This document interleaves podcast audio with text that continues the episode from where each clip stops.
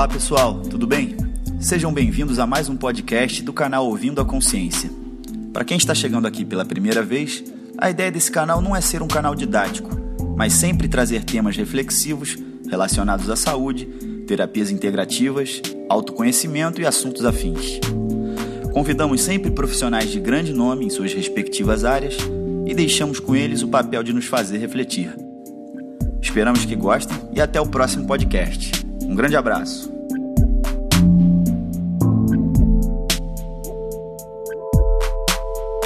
Olá, pessoal. Estamos em mais um episódio do podcast Ouvindo a Consciência, disponível nas plataformas digitais do Spotify, Google Podcast, Apple Podcast e no aplicativo das 5LB Brasil e no site 5leisbiológicas.com.br. Estamos aqui mais uma vez com o convidado Ricardo Mendes, que participou do podcast número 5, foi muito interessante. Ricardo é constelador e trabalha com as chamadas terapias da alma, com constelação familiar, xamanismo e arte terapia. Ricardo, bom dia aí, muito obrigado pela sua participação mais uma vez. Deu muita repercussão o seu podcast, repercussão positiva, que chamou a gente para mais um, um bate-papo. Que bom, obrigado André. É sempre bom estar aqui, podendo falar dessas coisas tão importantes. Legal.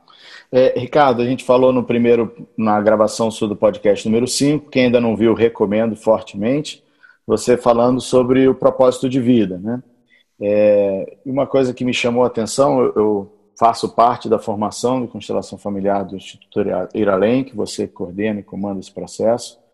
É, e uma coisa que me chamou muita atenção durante a formação é a certeza absoluta de que é, todo mundo tem um potencial, tem uma capacidade de fazer algo melhor e você não tem nenhuma dúvida da capacidade desse potencial de todas as, as pessoas que participam dessa jornada, mas isso estende também a todas as pessoas que chegam a você pedindo ajuda. E como é que você consegue fazer esse despertar? Onde é que está a forma de ver essas pessoas para que elas possam expressar o seu maior potencial? Bom, são vários aspectos, André. É, em meu lugar, assim, eu na minha própria vida eu, eu fui percebendo que surgiram muitos talentos. Eu sou uma pessoa muito, tenho vários talentos de, de natureza diferente mas que esses talentos tinham vida curta. Ou seja, eu me satisfazia em expressar esses talentos durante um tempo limitado e chegava uma hora que aquilo se esvaziava. Então, é, o que eu aprendi a partir daí é que apenas o talento, apenas a habilidade, ela não basta, ela não, não, não se sustenta dentro da gente. É, então, eu seguir buscando algo que realmente pudesse fazer sentido para mim a longo prazo. E até que eu encontrei esse lugar como terapeuta e é onde eu venho é, me sentindo muito bem já há muitos anos. Então, da mesma maneira, eu observo a mesma coisa com outras pessoas, né? Eu já já pude observar com pessoas muito próximas é, que foram fazendo afinações, né, o que eu chamo de afinações. Às vezes estavam até já na área, numa área que era a área é, onde realmente ela se interessava, onde ela gostava, onde ela se sentia bem, mas ainda não tinha encontrado um lugar dentro dessa área em que ela realmente pudesse ser reconhecida é, pelas pessoas, né, pelo entorno, mas também por ela de uma maneira tão intensa e tão profunda. Então, eu tenho um amigo que foi ator muitos e muitos anos, fez tudo que você imaginar, é, teatro, televisão, cinema, e era um, um, um ator mediano, um bom ator, mas um ator mediano como muitos, até que surgiu um convite para ele dirigir um teatro no Rio de Janeiro, e era um teatro que ninguém queria, foi quando a prefeitura assumiu é, os teatros, vários teatros, e distribuiu entre algumas pessoas, e ele, ele pegou assim, o teatro mais desacreditado na, no centro da cidade, em, numa área assim difícil de acesso, e o público que ele tinha para trabalhar era o público que morava ali perto, que eram prostitutas, meninos de rua, é, porteiros, as pessoas que moravam naquela região. E ele formou elenco com essa turma toda, e tinha um, um, um amigo dele que começou a escrever e ele dirigir, e a partir dessa experiência que durou anos ele dirigindo, ele ganhou uma cancha como diretor incrível, depois foi para um outro teatro e tal, e hoje é um dos, dos diretores de teatro mais requisitados do Rio de Janeiro. E aos, sei lá, quase 50 anos de idade, 40 e tantos anos de idade, eu fui ao aniversário dele, ele abriu a porta para mim e disse assim: finalmente eu estou vivendo de teatro. é, algo que ele passou uma carreira de 30 anos de ator, sei lá, como ator, e não conseguiu. Tinha que fazer bico aqui, ali, comercial, festa de 15 anos, e como diretor a prosperidade chegou. Então, tem uma afinação também, mesmo para quem está dentro da sua, da sua área já, vamos dizer assim, né? É, esse exemplo é bem claro, né? Porque ele está dentro da mesma arte, né? É, e nitidamente numa posição diferente. E aonde você, nessa sua experiência, larga experiência de acompanhar essas pessoas, tanto pessoas clientes que chegam para você, como os próprios alunos, né, já está na décima turma de formação, é, onde você identifica ou percebe essas, essas limitações, ou da onde, porque uma coisa que eu observei muito, as próprias pessoas são as que menos é, acreditam nessa sua possibilidade, na, na própria melhor versão. Né? E, na verdade, o grande caminho é fazer com que elas possam é, se encontrar, né? a maior versão e escolher qual que querem levar para o mundo, né? É, é isso. Qual, pode falar, por favor. A gente aprende muito através do exemplo do que a gente escuta da família, né? Então, é, provavelmente, de, não sei de quanto tempo para cá, mas na sociedade mais moderna, a gente cresce escutando que a gente precisa ganhar dinheiro, senão a gente vai morrer de fome, a gente precisa ter um plano de saúde, senão a gente vai ficar doente e vai morrer porque não vai ter como ser cuidado. Então a gente desde cedo é bombardeado com uma série de ideias que nos invadem de medo. Né? Então é, a gente vê, sei lá, o pai desempregado, ou a situação difícil, enfim, tem uma série de, de situações que a gente vê, que a gente escuta, que a gente assiste, que nos influenciam. Então, na hora da gente escolher, aquela alegria que a gente tinha quando era criança, dizer assim, ah, eu vou ser arqueólogo, eu vou ser, sei lá, cantor. Aquelas ideias que a gente tem como criança, que, é, que a gente expressa livremente, sem avaliar as consequências, as, as possíveis dificuldades que a gente vai enfrentar, isso rapidamente é colocado para debaixo do, do cobertor. E e a gente acredita que realmente, se os nossos pais estão com medo e não podem nos proteger, é melhor a gente fazer uma escolha mais conservadora.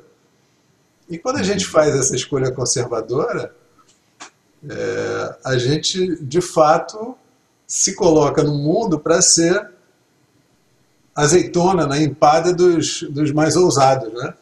Então, tem alguns que por alguma razão ousaram mais começar outras coisas, é, desenvolver projetos diferentes. E esses caras são os caras que estão empregando, né, que estão precisando de gente, mão de obra para trabalhar em troca de algum dinheiro, um, um pouquinho de segurança, alguma perspectiva. E, então tudo se encaixa muito bem.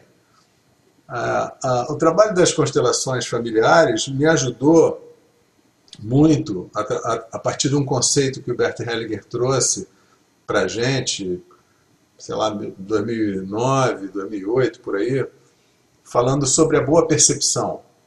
Então, a boa percepção é olhar para alguém e enxergar a grandeza dessa pessoa, não é ficar no detalhe. Quando a gente olha para o detalhe, quando a gente olha para o específico, principalmente no momento em que a pessoa é, se expressou de uma maneira difícil ou a partir do seu medo, a gente tem um recorte muito diminuto do que é aquela pessoa. Ela também é aquilo, movida pelo medo, movida por tudo isso, mas ela não é só aquilo.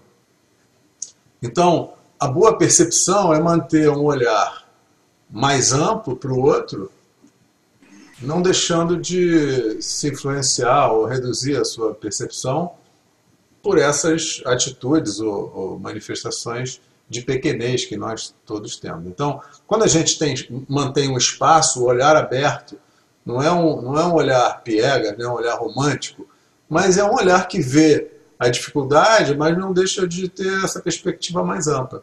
Quando eu mantenho para o outro esse olhar mais amplo, eu é, mantenho espaço para que ele possa ocupar em algum momento. Eu, eu devolvo para ele esse espaço, eu digo, ah, você está fazendo assim, desse jeito, mas eu enxergo você de uma maneira maior.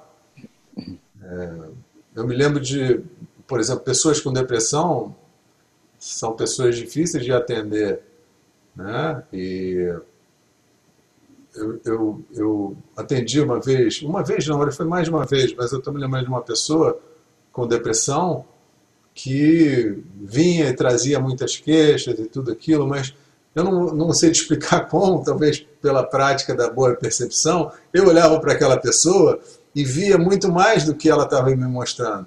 E quando eu devolvi isso para ela, era incômodo, porque ela era como se como se ela insistisse em me mostrar uma coisa específica e eu insistisse de volta em mostrar uma coisa maior.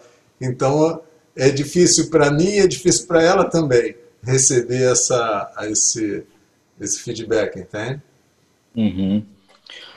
É, e como você falou da boa percepção, você falou, não sei se, se é uma coisa já automática, né? É, como, como esse processo acontece em você, assim, esse porque eu imagino que seja num certo momento não, não tenha sido, não era automático, né? É, e, e, como exercitar essa prática para que a gente já não mergulhe nas nossas percepções enviesadas daquela pessoa e já comece a colocar a nossa realidade dentro da, do outro, né? E aí vai uma cascata que depois fica difícil tirar ele daquela, daquele cesto de lixo que a gente muitas vezes jogou, né? Como é que é esse exercício, esse processo? Essa é uma, é uma pergunta boa. Dá um workshop de fim de semana só falando sobre isso. Né? Mas é, tem várias coisas. Me ocorre aqui, por exemplo, que, de fato, eu acredito que cada um de nós é, tem o potencial de expressar algo muito, muito bacana. Então, é, no, no começo da, do processo de formação que, que eu ofereço, que você está terminando, é, eu falo dos mitos de criação. Por que, que eu, eu falo dos mitos de criação? Porque os mitos de criação contam a nossa história, são a maior referência, a mais ampla é, da nossa história, talvez respondendo por que, que a gente está aqui, talvez o que, que a gente está fazendo aqui. Alguns tocam nesses temas, que são temas importantes para nós. E a partir do, do, é, da história que a gente escolhe, a nossa vida pode ser determinada. Então, para mim, é, entre os mitos que, eu, que eu li, que eu pesquisei, o mito hindu eu gosto muito, porque, de acordo com o mito hindu, nós somos um desdobramento do Senhor Brahma. O Senhor Brahma um dia cansou daquele, daquele marasmo, daquele mar de leite, né? cansou de ficar dormindo numa flor de lótus e resolveu se desdobrar, e tudo que existe é desdobramento do Senhor Brahma. Então, quando eu escuto esse mito, eu imagino então, nossa, se eu sou um, micro pedacinho do Senhor Brahma, e eu gosto tanto de estar vivo, acho tão bonito estar vivo, é, acho a vida fascinante, o mínimo que eu posso fazer é, é procurar é, me desdobrar também, como desdobramento já, da melhor maneira, é, oferecer para o mundo o melhor que eu tenho. Então isso me inspira muito. E, e, da mesma maneira que eu sinto isso acontecendo na minha vida, que eu, que eu vejo esse esforço, e eu vejo as dificuldades, mas eu vejo uma graça incrível nesse processo acontecer, é a isso que eu me dedico, a poder ajudar com que as pessoas também façam a mesma coisa, porque eu acredito nesse mito. Esse mito faz um sentido profundo para mim. Então, eu realmente não acredito que a gente só tenha uma parte, ou que a gente seja lindo ou que a gente seja feio. A gente tem todas as partes. O pouquinho de liberdade que a gente tem é para escolher em qual delas eu quero me, me concentrar, em, em, manifestar que parte dessa, desse todo que eu, que eu sou composto. Então, é, se eu acredito, é, se esse mito faz sentido para mim, ele precisa fazer sentido para todo mundo. Então, é, quando a gente começa a estudar outras culturas, e, e, tem muita coisa que vem da África, por exemplo, tem aquela história famosa de que, acho que no Lesoto, uma, uma, uma tribo, uma comunidade, que quando, quando a mulher engravida, a, mulher cria uma, uma canção para essa criança que vai nascer, as mulheres da comunidade aprendem aquela canção e cantam também, então quando a criança nasce elas cantam, quando, nos ritos de passagem dessa, dessa criança, todo mundo da comunidade canta, e chega um momento que se essa pessoa tem um desvio de conduta qualquer, em vez de botar na, em Bangu 1, essas coisas todas, eles colocam a, a pessoa no meio de uma roda e todo mundo canta a canção dela para que ela se lembre da essência dela.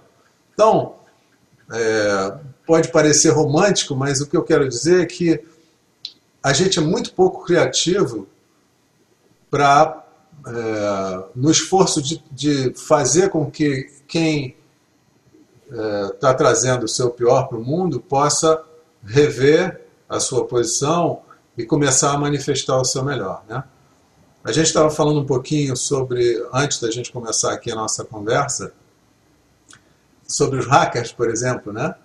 Uma pessoa é um hacker, significa o quê? Que ela tem um talento absurdo para trabalhar com tecnologia, só que, por alguma razão, ela começou do lado sombra, é, fazendo invasões, fazendo uma confusão nos sistemas que ela consegue entrar. Tem uma coisa da vaidade, mas tem uma coisa paralela também.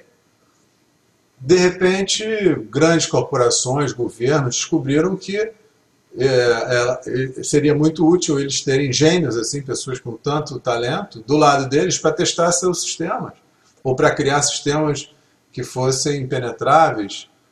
E então trouxeram essas pessoas para dentro do sistema. Então, aquilo que num determinado momento estava direcionado para destruir uma série de coisas, de repente ganhou é, uma possibilidade de ajudar. Então, é, é um exemplo só né, uhum. do que eu estou falando. E aí entra também um, um detalhe: essa pessoa está no seu potencial criativo, né? É, e, e, de certa forma conectada com, com a sua habilidade, com o seu talento, mas de alguma maneira direcionada para um, para um fim talvez tão, não, não tão nobre. Né? E dentro dessa, dessa, dessa percepção, é, a gente vê muitas situações desse tipo. Né? A gente fala, putz, é um talento enorme, que pena que há nisso. E quais são, você citou aí o Bert Hellinger, acho que poderia talvez trazer um pouquinho, quais são as, as lealdades, aonde, essa, é, é, aonde a gente se prende, de certa forma, a esses posicionamentos essas limitações? Você comentou das crenças desde pequeno, né, dos pais, mas na sua observação, quais outras, outras questões nos, nos amarram, de certa maneira, nesses, nessas posições? São infinitas, né? mas eu eu vejo como uma estratégia. Né? A gente, pra, na infância, quando a gente não obtém o que a gente gostaria de obter naturalmente, a gente desenvolve alguma estratégia nesse sentido. Então, é, não quero ser simplório, mas, por exemplo, alguém que, é, por alguma razão, imagina a pessoa era gordinho, era feio, era, não sei, ou talvez fosse um gênio já e muito avoado, fosse é, vítima de bullying, por exemplo, ela pode desenvolver uma raiva muito grande por tudo isso, da sociedade de uma maneira geral, e ela então escolher é, usar a inteligência dela para destruir. E ela pode começar com pessoas conhecidas, pode entrar num grupo do colégio, por exemplo, pessoas que, que faziam bullying e começar a infernizar a vida de alguém de uma maneira anônima, e isso de repente ganhar um significado maior. É como se assim, a sociedade não me deu atenção, a sociedade não me valorizou, agora vocês vão ver. Né? Tem isso. Se a gente olhar os filmes de, do Batman, né, os filmes de, de super-heróis, sempre tem essas questões. Né? Se você pegar essas personalidades, se você pegar os políticos também, da mesma maneira, as pessoas que estão em evidência, são pessoas que conseguiram, de alguma maneira, é, ser vistas, nem sempre pela maneira mais é, contributiva para a sociedade. Né? Mas é, tem uma hora que o objetivo é perdido de vista. O que importa é equilibrar aquilo que faltou. Então, a gente precisa ter muita atenção é, com as crianças para que elas não desenvolvam é, uma estratégia tão tão forte, né, a ponto de desviá-las de poder trazer algo bom para o mundo. Né? A gente sempre vai crescer faltando alguma coisa, mas quando isso não é tão é, grave ou tão profundo, as relações de alguma maneira vão nos ajudando a, a suprir um pouco isso. Mas quando é algo que chega a ser patológico, a gente olha e vê é, os comportamentos é, de uma maneira muito agressiva para a sociedade como um todo. Né? Então uhum. vejo um pouco assim.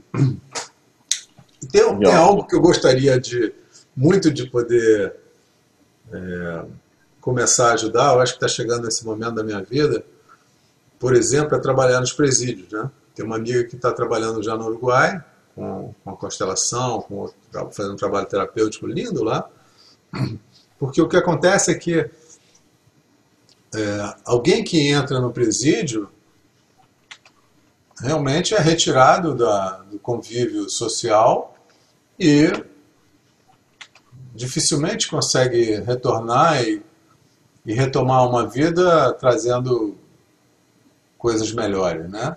O que levou aquela pessoa a cometer um crime não é tratado dentro de um presídio, né? Internamente dela, né? Dentro dela, né? Não é, não é, não é atingido. Então, é, há uns anos atrás eu participei de um programa de rádio que tinham duas pessoas da da Polícia Federal, um tinha sido secretário de Segurança, e estava muito orgulhoso de mais uma, uma lei que tinha sido aprovada contra os pedófilos e tal. E aí me perguntaram o que eu achava. Eu disse eu achava que estava na hora da gente começar a cuidar dos pedófilos. Porque as crianças estão é, protegidas por lei, tem uma série de. já tem um olhar é, para cuidar das crianças, mas os pedófilos, é, enquanto eles estão presos, eles precisam de tratamento, eles precisam de, de entendimento, de compreensão, o que, que levou eles a, a agir dessa maneira, porque senão eles vão sair é, e não, não, são alguns anos dentro da cadeia que vai ajudar a mudar o comportamento deles. Então, ou a gente, a gente precisa decidir, ou a gente de fato está é, tá disposto a tentar é, oferecer algo que, que possa mudar, que possa dar mais liberdade a eles, de escolher um outro caminho, ou é, a gente está fingindo que está que tá atuando, né? É, isso é muito, muito profundo, né? Porque é muito lindo quando a gente fala da esfera de, do melhor talento, da melhor versão e etc. Mas quando toca nisso é como se, não, esse aí não é ser humano, esse não se enquadra dentro desse potencial, né? Então, o que a gente está falando aí de que todo mundo tem a sua o seu talento, a sua melhor versão. Estamos falando de todo mundo mesmo, né? É, é, e um bom exemplo é o quanto está crescendo a ideia de que pena de morte é solução para para alguma coisa, né? E que é exatamente totalmente de, desistido daquele ser humano e muito pelo contrário ainda fazer com que ele não contamine o resto da sociedade, né? É, pensamentos ultra radicais, é, que é interessante que essa, essa, esse mesmo conhecimento estende a todas essas pessoas, né? Isso não é só para uma pessoa que é, não faz o melhor da vida dela ou toca numa banda que a qualidade musical é péssima, mas para ele estar tá ali, ele é um baita músico e poderia estar tá fazendo. Isso estende a tudo, né? Você comentou da penitenciária, interessante, tem um, não sei se você viu, tem um, em Ribeirão das Neves eles fizeram uma experiência de 10 dias de Vipassana na penitenciária de, em Minas Gerais e fizeram um pequeno documentário sobre isso e é interessantíssima as, as respostas e o que veio dali. Claro que é recente, eles ainda vão acompanhar mais longe essas pessoas, mas tem vários, várias iniciativas desse tipo que são pequenas frestinhas que abrem no sistema para poder mostrar isso. Né? A constelação familiar dentro da, do, do direito né? já é uma, uma prática que tem principalmente direito da família, já tem, tem entrado bastante. E, e a nossa intolerância, o Ricardo, porque ao mesmo tempo que a gente fala dessa beleza, é, eu tenho notado cada vez mais esses pontos se acirrarem. Não sei se a exposição social, né, de mídias sociais, internet também, faz com que seja muito fácil colher informações negativas, né? muito fácil colher uma sombrinha para atacar as flechas. É, ou você nota isso já uma coisa desde sempre, ou isso está cada vez mais, tem tido voz para isso? Porque a intolerância, de certa forma, é isso, né? não reconhecer o outro também é, dentro do seu potencial, capacidade. Né? A intolerância é muito interessante também, da outro workshop, que você conheça daquele primeiro. É, a intolerância vem do medo, né? Eu tenho medo de que esse outro grupo que pensa dessa outra maneira, ele ganhe o poder e elimine o meu, ele não considere meu ponto de vista, né? Então, tem um medo grande. É, o que acontece é que é claro que é importante a gente poder se posicionar, isso tudo é importante, mas também é importante a gente saber que não basta ir para a rua, botar bandeira na janela, bater panela. Isso é legal, mas isso não, efetivamente não muda o, as coisas, né? Então, é, intolerância significa eu tenho um ponto de vista e você tem outro ponto de vista. É, talvez o seu ponto de vista esteja ganhando muita, é, muita, muita visibilidade o que, que eu preciso fazer? É, intolerância é eu querer diminuir a visibilidade do seu, atacando você, diminuindo você, é, dizendo que o que você está trazendo não, não, faz sentido, é, enfim, classificando você, julgando. Isso é intolerância. A outra possibilidade é, ok, então, que estratégia eu posso usar para que o meu ponto de vista comece a ser ouvido também, para explicar bem o meu ponto de vista, como o meu ponto de vista é maravilhoso, como é que eu posso convencer as pessoas apresentando uma proposta?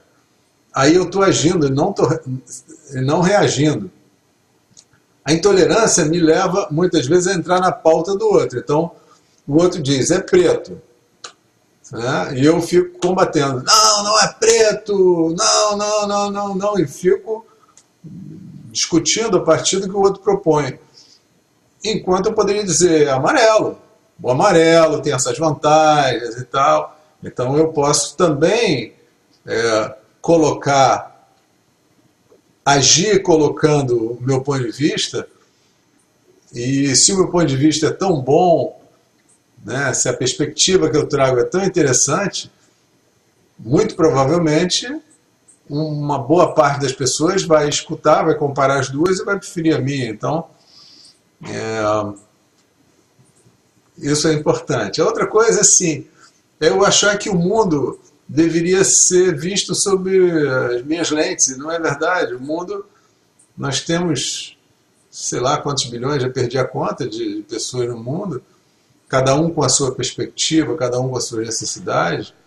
Isso é mais do que um exemplo de que é, a diversidade é, é fato. Não tem como eu ir contra isso. Então, a intolerância é um desperdício de energia. Né? eu gosto de aproveitar a energia. Eu sou a favor da gente usar a nossa energia para construir, para propor, para trazer alguma coisa é, construtiva, né? Eu não preciso destruir o outro para poder afirmar o que eu, o meu ponto de vista. Do meu ponto de vista, eu posso afirmar com as qualidades que ele tem, e talvez isso faça com que ele acabe prevalecendo. Se não, e, e se não não conseguir, eu preciso refletir bastante, né? Quem sabe talvez não seja eu que esteja num ponto pois equivocado. É. Sim. Pois é, a gente quer a gente quer que o nosso ponto de vista prevaleça e não quer pagar o preço por isso, né? Eu estava tava vendo essa semana tinha uma manchete, eu não sei se era no, no UOL, algum lugar desse, dizia assim: é, não adianta comer comida orgânica e jogar lixo na rua. Verdade. Mas a gente tem umas crenças, a gente imagina que a gente comprou, fez uma feira orgânica, agora a maneira como a gente descarta o plástico e tudo isso não faz a menor importância, porque é, a, a, parte de toquite. do corpo, toquite, e é pouco, né? Então, é, dá trabalho, dá trabalho. Vai fazer compostagem em casa, nossa, aparece minhoca, aparece chorume. O que, eu faço com isso? Tem, é, a vida dá trabalho. Mas é, o que acontece muitas vezes é que as pessoas que defendem é, ideias distintas da gente estão é, se destacando, provavelmente elas estão mais empenhadas nas ideias delas do que, do que nós estamos nas nossas. Então, isso faz a diferença, né? Faz uma diferença. É, e uma coisa que você trouxe legal, esse raciocínio sistêmico, né? Tipo, cuidado com o que você deseja, né? Porque tem, tem todas as faces daquele posicionamento também e que é, lidar com todas elas não é algo tão simples quando se a gente pega um ponto só, que é um, um ponto de ataque, né? Enquanto na hora que você tem que colocar o seu plano, você tem que colocar o seu plano, essa foi reforçar o argumento e melhorar, você tem que colocar ele como ele suporta todas essas, essas condições e variáveis. Quando eu sou crítico em relação ao que o outro propõe, eu estou me pautando pelo, pela proposta do outro. É como se eu dissesse, bom, você propõe e eu critico, né? E isso é muito pouco. O que eu posso perceber é assim, a partir do que eu acho que, que é falho no, no, na proposta do outro, eu olhar para a minha própria proposta e fazer uma boa revisão para ver se a minha proposta também não contém pontos falhos, ou que pontos falhos podem ser apontados, e como é que. Quer dizer, caprichar, usar minha inteligência para caprichar a minha proposta. Porque senão é isso, eu fico discutindo a proposta do outro. Hoje o país, por exemplo, está muito polarizado, né?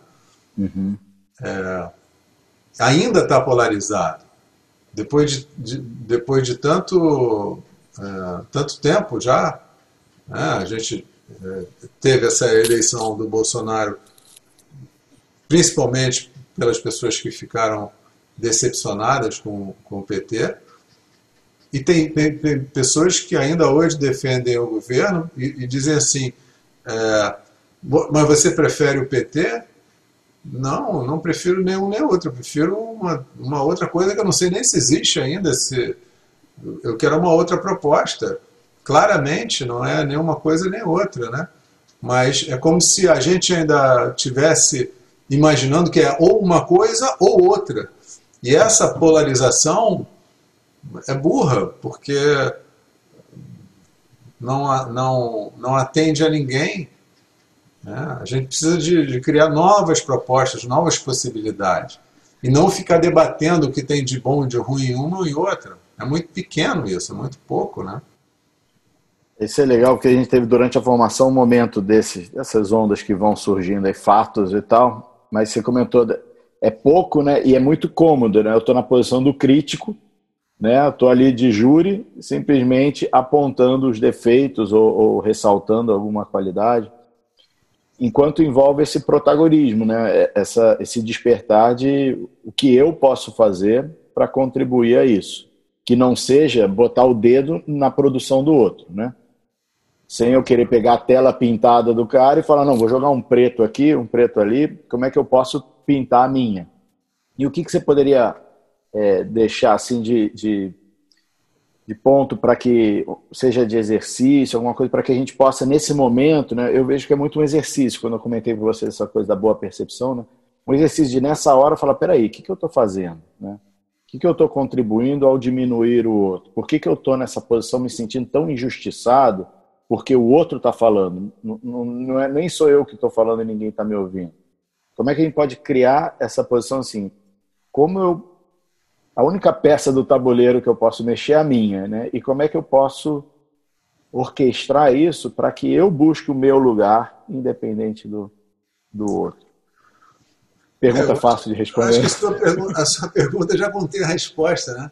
Se a única peça do tabuleiro que eu posso mexer é a minha, é, é bom poder olhar e fazer uma autocrítica. O quanto eu estou mexendo a minha peça? O quanto eu estou querendo que as coisas cheguem prontas? Então, se eu estou criticando muito, mas agindo pouco, se a minha vida está muito parecida com o que é conveniente é, para a sociedade, mas está pouco conectada com, de fato, com a minha alegria, com o potencial que eu tenho para trazer pra, da minha inteligência para esse mundo, eu, eu, eu tô, minha vida está tá sendo um peão comandado à distância. Né? Então, tomar as vidas na, nas próprias mãos significa um monte de coisa. Significa é, correr riscos, em primeiro lugar. Né? A gente quer que o mundo mude, mas a gente não quer correr risco. A gente quer que tudo mude, mas que a nossa estabilidade esteja garantida. Então, que riscos né, você está disposto a correr? Que verdade você está tá disposto a, a, a checar? Não sei. Eu vou te dar um exemplo pessoal, e, e eu não estou recomendando que ninguém faça isso, mas é, eu não tenho plano de saúde há mais de 20 anos. Eu não tenho seguro de carro há mais de 20 anos também. É, eu não invisto no medo, não invisto é, o dinheiro que eu poderia estar comprando livros, viajando, fazendo cursos, aprendendo, é, no medo. Posso quebrar a cara? Posso quebrar a cara, verdade. Mas é um risco. Eu não tenho prazer nenhum. Eu vejo é, pessoas com 80 anos de idade pagando 7, 8 mil reais num plano de saúde por, por mês. Imagina só. Que sociedade é essa que a gente construiu é, que a pessoa, quando chega na cidade que não produz mais, come remédio, né? porque não, não, tem, não sobra dinheiro para mais nada.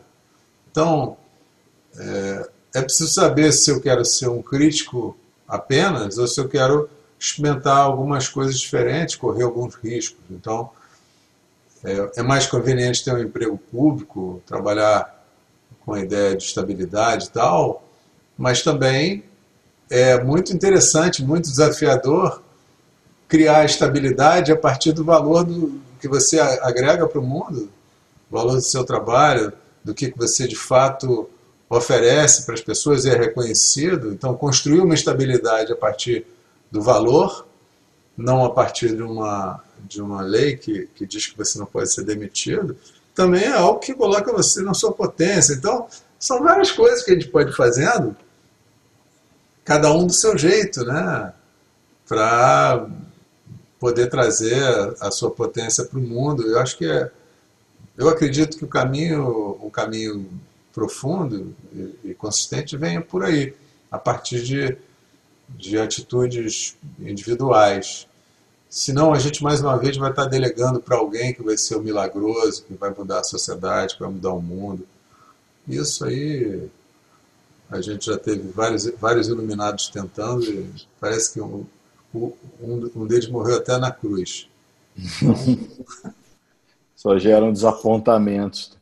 É, isso é interessante que volta na, no perfeito título do seu livro, que é o, a história, a gente está comentando muito isso nesse momento de pandemia também, dentro das cinco leis biológicas, a gente lida com saúde, com informação, e tem muita consonância com tudo isso que está falando. E tem um estudo que é muito claro, assim, o quanto a gente, sobre medo, né, ativa áreas cerebrais responsáveis por sobrevivência pura, né, onde a parte construtiva, a criação, é limitada em virtude da proteção. Né? Então, eles são, até neurocientificamente, está se mostrando através de ressonância funcional, quanto a capacidade do agir consciente, da capacidade crítica, da tomada de decisão, da consideração de vários pontos, que é considerar o outro, considerar as variáveis que estão envolvidas no outro. Tudo isso seria responsável, o córtex pré-frontal sendo responsável por essa capacidade crítica, e quando se ativa as áreas do medo, diminui, e se isso se mantém por certo ponto, isso até atrofia, modificando inclusive a, a, o desenvolvimento dessa, dessa área, criando uma, uma limitação. E aí o, o título, voltando isso para o título do, do livro do Ricardo, que é Mais Amor, Menos Medo, e um livro fantástico, eu recomendo muito, é, onde toca exatamente nisso, né, Ricardo? Como, como a gente consegue, é, escolhendo essa vibração, de certa forma, claro, revendo em várias estruturas aonde você se construiu, né, passa por um processo interno, mas que possa encontrar um lugar é, de segurança pela sua conexão, né? E não por elementos e amarras que eu vou, vou construindo. Né? É... Pode falar, por favor. É verdade, essa, essa segurança que a gente deposita fora, ela é uma ilusão, né? E dá uma ansiedade muito grande, a ansiedade diminui a nossa ousadia, a nossa criatividade. Quando eu imagino que o outro tenha nas mãos o poder de me excluir, é, eu não posso mais ser uma pessoa ousada. A minha criatividade está dirigida a tentar adivinhar o que, que o outro é, espera de mim, de que maneira eu posso agradá-lo. Então, isso é reduzir a minha, a minha potência a, algo muito a conveniência do outro. Né? A gente, isso é muito pequeno para nós. É interessante uhum. porque a gente, a maior parte de nós vive uma vida comportada, certinha, dentro de tudo que é previsto e esperado, e a gente paga uma fortuna quando aparece alguém fazendo uma coisa diferente, né? Como se a gente terceirizasse a nossa ousadia. Então, você vê as, as bandas de rock, né? É, alguns cantores que têm uma, uma postura mais ousada, nossa, isso para gente é uma coisa incrível. Até no esporte, alguém que é mais ousado, até no futebol recente, né, a gente vê. Então, assim, é, parece que a gente vem terceirizando através das marcas e dos ídolos aquilo que está dentro de nós, que a gente gostaria de fazer, e a gente se conforma com isso. Então, é muito pouco e é muito pesado para essas pessoas carregarem esse desejo de de, de ousadia, de, de trazer a sua potência individual para o mundo, né? A gente Exato. precisaria se tornar ídolo da própria vida. Fantástico, Ricardo. É, queria te agradecer muito é, pela sua disponibilidade, pelo seu conteúdo. O Ricardo tem uma conexão imensa, a gente poderia estender para vários temas aí, até a gente meio que ficou flertando aí em várias bordas. É, mas é um prazer. Agradecer muito a sua escolha de, de, de trazer isso e ajudar a despertar isso nas pessoas, é, não só como eu pessoalmente, mas venho acompanhando a sua trajetória. Até comentei isso, fui indicado de um paciente que queria encaminhar para você há 15 anos atrás, é, onde nem me conhecia, mal conhecia a constelação familiar. Então, agradecer essa sua escolha, porque isso tem feito diferença em muita gente. E e você está sempre disponível para compartilhar isso, então queria deixar meu agradecimento aí. Tá Terminamos. Eu agradeço muito. Você tá, eu, eu, tenho um prazer imenso de falar dessas coisas e, e a cada pessoa que me, me dá um retorno, que, que é tocada e que se sente mais um pouco mais livre a partir de tudo isso, isso é mais motivação para eu seguir esse caminho. Então, a fome e a vontade de comer. Vamos indo, né? Obrigado. Então, terminamos aqui mais um episódio do nosso podcast Ouvindo a Consciência. Lembrar que ele está disponível nas plataformas digitais do Spotify, Google Podcast, Apple Podcast, no aplicativo das 5LB Brasil e no site 5leisbiológicas.com.br. Obrigado, pessoal, e até a próxima.